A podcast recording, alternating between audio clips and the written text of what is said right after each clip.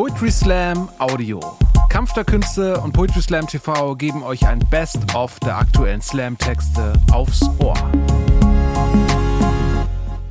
Ja, hi. Ich habe heute was gemacht, was ich schon sehr lange nicht mehr gemacht habe. Und zwar habe ich im Zug hierher den Text fertig geschrieben, den ich gleich lesen wollte. Ähm, ich nenne ihn zärtlich Frankensteins Text, weil er aus verschiedenen Textelementen besteht, die ich irgendwann mal geschrieben habe. Normalerweise mache ich sowas nicht, aber aufgrund verschiedener Geschehnisse der letzten Woche ist es mir sehr wichtig, diesen Text zu lesen. Ähm, ich habe mich lange mit dem Thema Pride beschäftigt und was Pride eigentlich heißt. Und ich muss sagen, es ist mir relativ schwer gefallen, mich mit diesem Begriff irgendwie in Verbindung zu setzen. Deswegen habe ich einen Text geschrieben. Er fängt mit einer Vorstellung an. Hallo, mein Name ist Veronika. Ich bin 27 Jahre, habe zehn Finger, einen mittelmäßig guten Gleichgewichtssinn. Ich bin pansexuell und nicht binär. Ich bin ziemlich oft unsichtbar. Und wie das so ist und wie das kam, davon handelt dieser Text. Wo Kirchturmuhren schlagen in gottgefälliger Gleichform, lebt man wohlbehütet. Von klein auf gelernt, wer man ist, wo man hingehört. Eine Horde Kinder fein sortiert in die, die man mal heiratet und die, zu welchen man selbst gezählt wird. Eine Zeit von Vater, Mutter, Kind, Räubern, Gendarmen und von klein auf gelernt, dass das Gefährlichste im Gefängnis das Seife aufheben war. Mein erster Freund, mein erster Kuss, mein erstes Mal, ein erster Schuss in den Ofen, um ehrlich zu sein und schon immer ein Auge heimlich geworfen auf Xenia und Rihanna. Ich mein, shut up and drive me crazy. Aber noch heimlich, immer nur peinlich berührt vom Fühlen und nicht wahrhaben wollen. Mein Körper übersät von blauen Flecken vom Anecken, überperformte Weiblichkeit als verzweifelter Versuch, ein Ich zu finden. Aber wenn die einzige Rolle, die dir vorgelebt wird, nicht passt, bleibt dir nur, die zu, bleibt dir nur zu schrumpfen oder dich freizuschlagen. Mein Vater statuierte mal meinem Bruder im Auto, na, wenn du schwul bist, kannst du jetzt aussteigen, dein Zeug packen und gehen. Alles nur Spaß, er blieb natürlich. Ich nahm, nahm mein Gepäck mit, als ich die Haustür schloss. Endlich in der Stadt einen Raum gesucht zum Flügel entfalten, bleibe aber mehr Nachtfalter als Schmetterling und wurde in den Bars dieser Stadt zu oft angemacht, angesprochen, um wirklich leicht zu sein, denn wie ich liebe, ist noch immer ein betrunkener Witz für dich. Wie ich liebe es noch immer etwas zum dazu wichsen für dich. Wie ich liebe es noch immer ein Sexter für die Pärchen auf Tinder, weiß ich zu gut mittlerweile. Von klein auf gelernt, wie man zu sein hat. So bleibt zwischenzeitlich von ich nur das übrig, was sich aus ihrer Gussform reißen konnte. Ein Fragment, das sich die Wunden leckt. Selbst im Feminismus noch immer keine Frau und zu oft angefeindet und ständig die, die sich fragt, ob ich in feministische Schutzräume überhaupt darf, wenn Frau sein wie ein Name klingt, der zwar schön ist, aber halt nicht meiner. Ständig so gerufen, aber nie treffend gemeint. Selbst im Feminismus immer mitgemeint, selten adressiert, ständig Predator und nur halb okay, also ist schon okay, also solange du jetzt nicht auf mich stehst, sagt sie, also nicht binär, sagt sie, ja, ich weiß nicht, bist du dir da sicher, dass du nicht einfach nur eine sehr buschikose Frau bist, sagt sie. Also bist du dir sicher, dass du den Feminismus, also dass du dein Frausein so verraten willst, sagt sie, aber du weißt schon, dass eine Pussy haben Frau sein heißt. Meint sie ja nur, das war bestimmt nicht so gemeint. Und meine Haut ist ein Betrüger. Bleibe der Wolf im Schafspelz, nicht binär beim Mädelsabend. Und ich betrüg mich, wenn ich komme. Ich betrüg mich, wenn ich bleibe. Ich betrüg mich, wenn ich gehe. Ich betrüge und ich schweige. Jemand schenkt mir ein Wort für das, wie ich liebe, für das, wer ich bin. Der Wikipedia-Eintrag dazu ist ganze fünf Zeilen lang. Und fünf Zeilen flüstern ein Versprechen für den vermeintlichen Freak gegen die Einsamkeit schon längst erwachsen, das erste Mal zwei knutschende Frauen auf Film gesehen, der kein Porno war. Ganze fünf Minuten, dann stirbt eine. Queers und Schwarze sterben immer zuerst. Ich stand heulend vor der Uni, als der Bundestag beschloss, dass wie ich liebe vielleicht okay genug ist, um mir dieselben Rechte einzugestehen. Jede Träne ein Zeugnis für Angst und Vorfreude und das Erwachsenwerden müssen, um erleben zu können, dass ich vielleicht, ganz vielleicht, doch so viel wert bin wie die anderen. Ich verstand lange nicht, wieso ich stolz sein könnte auf das, wer ich bin und wie ich liebe, denn das war keine Leistung. Das war schon immer so. Wie will ich stolz sein auf etwas, wofür ich mit Füßen getreten werde? Ich möchte stolz sein auf das, was ich tue, wie ich geworden bin, mich freigelassen habe, ein Fragment zusammengesetzt habe, das nie in ihre Gussform passte. Sie sprechen von Phasen und neumodisch vermeintlich konstruierten Geschlechtern. Ich denke zurück an ein Kind, das nie Mädchen war und frage mich, ob 27 Jahre wohl genug sind, um keine Phase zu sein und trotzdem noch immer nicht ausreichen, um zu erleben, wie es ist, gesehen, benannt, adressiert zu werden. Wenn man unsichtbar ist, ist der Weg zum Verschwinden nicht weit. 40 Prozent aller Transpersonen begehen einen Suizidversuch in ihrem Leben. Diese Rate ist zehnmal so hoch wie im Rest der Bevölkerung. Wie das sein kann, fragst du? Lass mich überlegen. 2020 schreibt mich eine Aktivistin am feministischen Kampftag an, dass dieser Tag den Frauen gehört und wir Transen uns nicht einmischen sollen. Wir hätten ja unseren eigenen Tag. Zum Internationalen Transtag sind die Straßen leer wie je, die Solidarität hohl wie üblich. 2021 verbrannte sich Ella, eine Transfrau, auf dem Alexanderplatz. Die Polizei negiert nach wie vor einen politischen Hintergrund. 2021 setze ich mein Harry Potter Merch vor die Tür. Mein literarisches Zuhause verliert jeden Schuss, den es mal versprach, nachdem J.K. Rowling erklärte, dass sein Blick in den Intimbereich wohl genüge, um ein Gender festzustellen. 2022 betreibt eine deutsche Zeitschrift, die sich dem Feminismus verschrieben hat, öffentliches Mobbing an Tessa Ganserer, einer Transfrau und gewählten Politikerin, und versucht sie aus dem Bundestag zu verdrängen. Sag du mir, wie kann das sein? Man sollte denken, es wäre eigentlich nicht so schwierig. Die Wissenschaft belegt weit mehr biologische Geschlechter als Mann und Frau. Die Soziologie kennt weit mehr Gender als männlich und weiblich. Es gibt so viel mehr sexuelle Orientierungen als straight und schwul. Es gibt mehr Schattierungen als schwarz und weiß. Menschsein ist komplex. Der Feminismus sollte uns befreien und es ist ein verdammt schlechter Plan, die Unterdrückung von Frauen mit der Unterdrückung so vieler weiterer Gender ersetzen zu wollen. Menschen sind dazu gemacht, um gesehen zu werden. 2022 wurde ich 27, obwohl ich nie damit gerechnet hatte, mal so alt zu werden. Hallo, mein Name ist Veronika. Ich bin 27 Jahre, habe zehn Finger, einen mittelmäßig guten Gleichgewichtssinn. Ich bin pansexuell und nicht binär und ich weigere mich, weiter unsichtbar zu sein. Ich habe Worte gefunden, um mich begreifbar zu machen.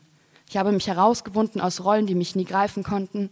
Ich habe aufgehört, mich dafür zu entschuldigen, wer ich bin.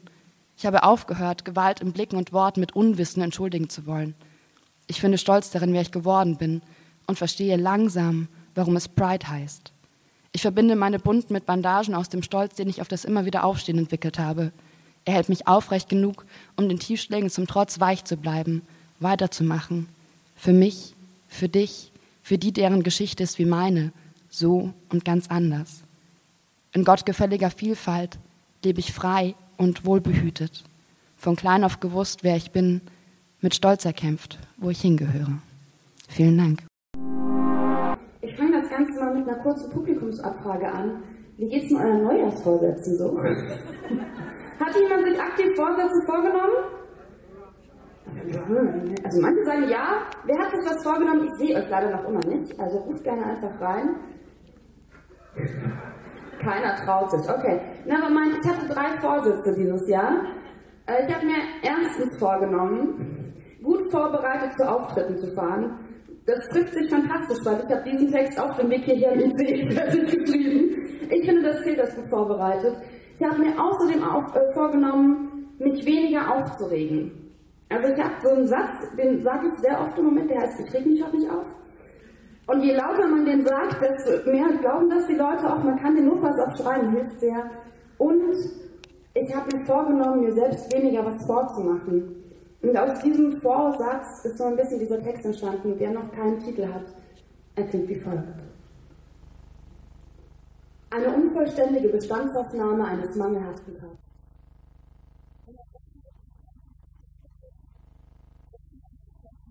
Umfang, 110 cm Hintern, 82 Kilo Gewicht, die ein oder andere chronische Krankheit, diese oder jene Narbe, vier Gliedmaßen, fünf Finger an jeder, Zweck undefiniert.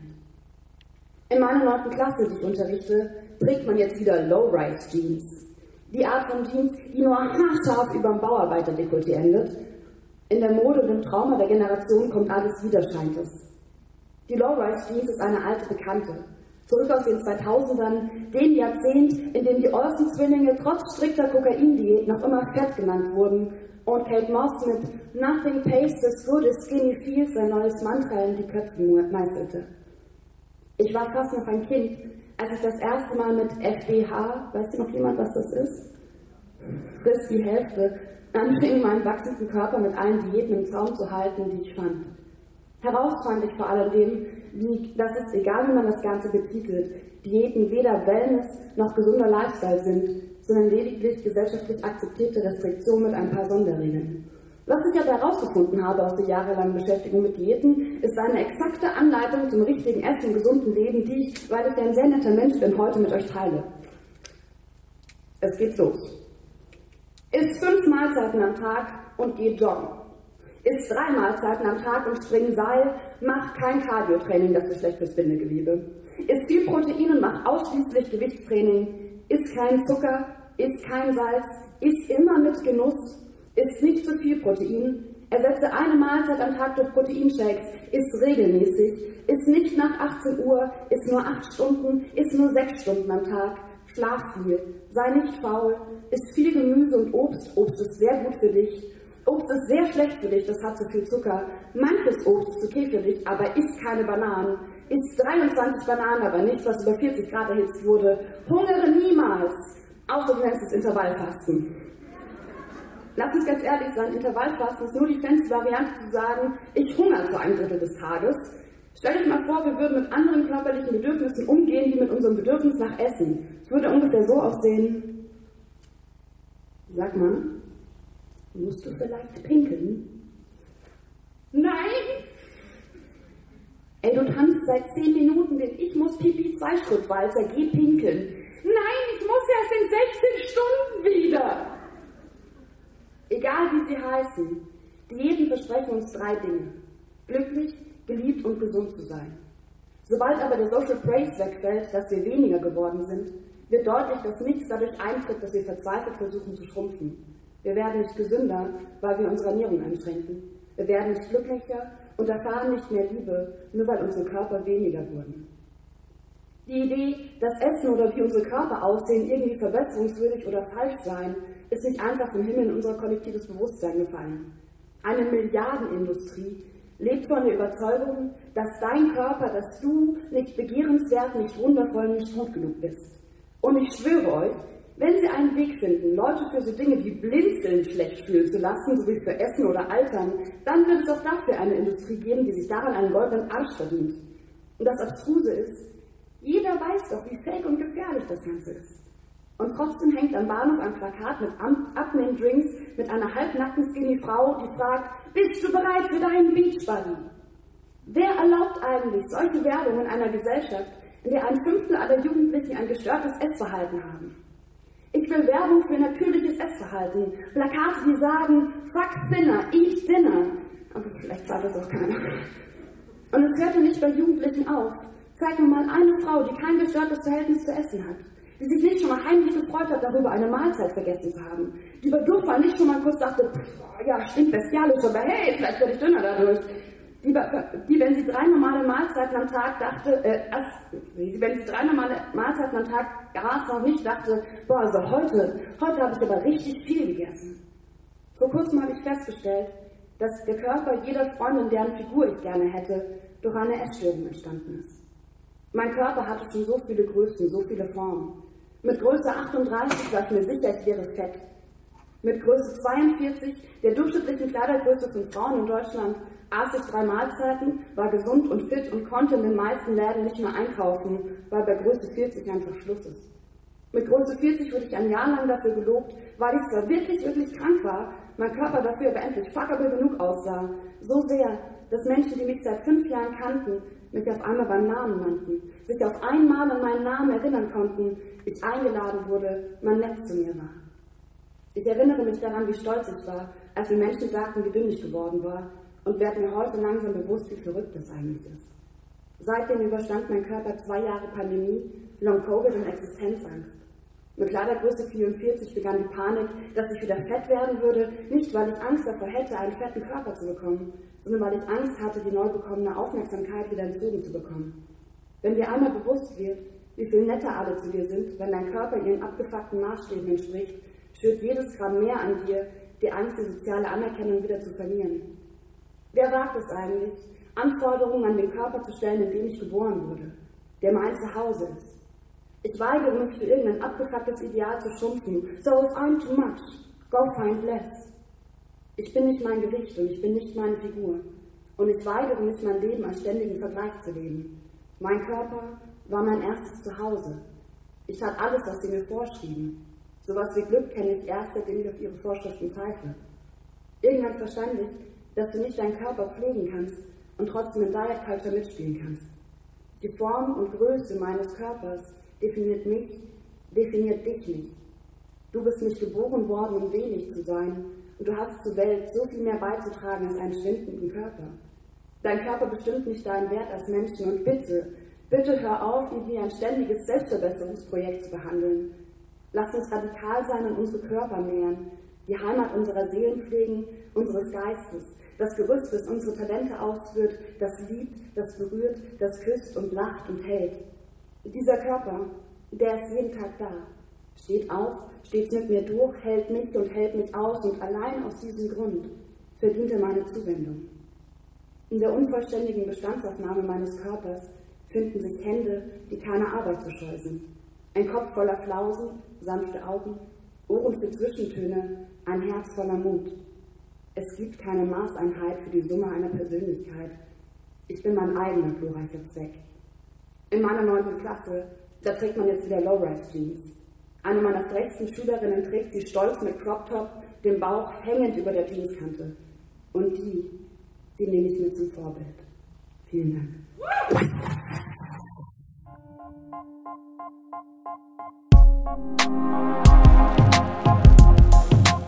Danke fürs Zuhören.